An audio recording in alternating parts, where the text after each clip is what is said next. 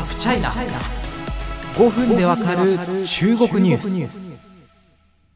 脱新疆ウイグル自治区の動きは綿花からトマトまで。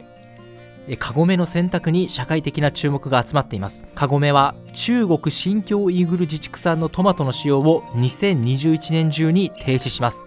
広報担当者によると品質や安定性などを総合的に勘案した結果だということです。一方で国際社会から少数民族ウイグル族に対する人権侵害が指摘されていることも判断材料の一つとなったということです。カゴメ、野菜ジュースやケチャップなどの印象僕も強いです。公式サイトを見れば公表しているんですけれども、新疆ウイグル自治区産のトマトを使っていたんですね。といっても別にウイグル自治区産のトマトオンリーではなくて、世界中に広げた供給網のうちの一つという位置づけだそうです。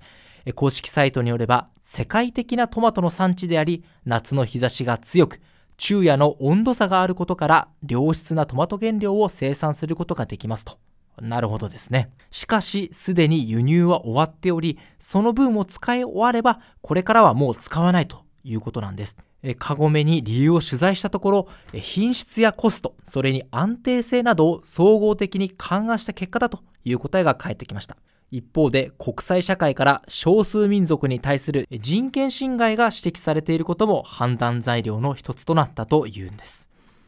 まあ、突然決めたということではなくて、もともとここ2、3年で輸入は少しずつ減らしていたというんですね。今後の商品製造にそのため影響はないとのことです。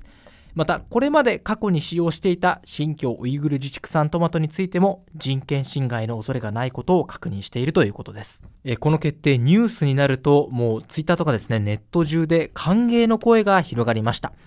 それは人権的な観点なのか、えー、どうなのかちょっとわかりませんけれども、まあ、こうしたムーブメントは世界中で起こり得るのではないかと思ってます。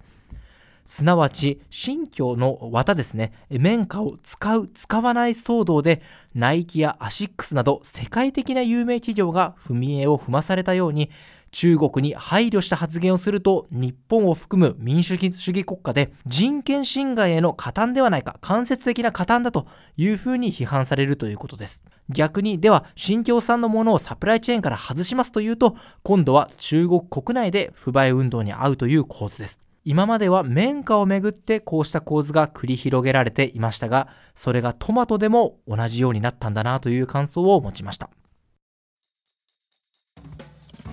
カゴメのこの決定をもしかしたら支えたのではないかと私が、まあ、これ勝手にですよ。これ推測ですよ。思ってる数字があります。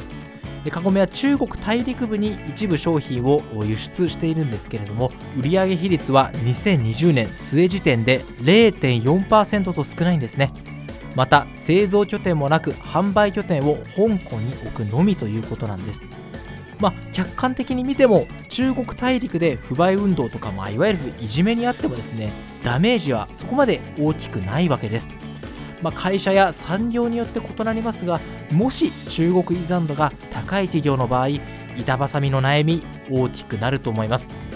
事実中国で人気のユニクロファーストリテイリングの柳井さんですね。記者会見でこうした問題に問われ政治的な問題にはノーコメントと答えることもありましたまあ、綿やトマト、これからもっと他の業種に、まあ、こうした波紋が広がっていく可能性はあると思います。そうなった時に各企業、さらに、え、自分たちもこうした悩みを、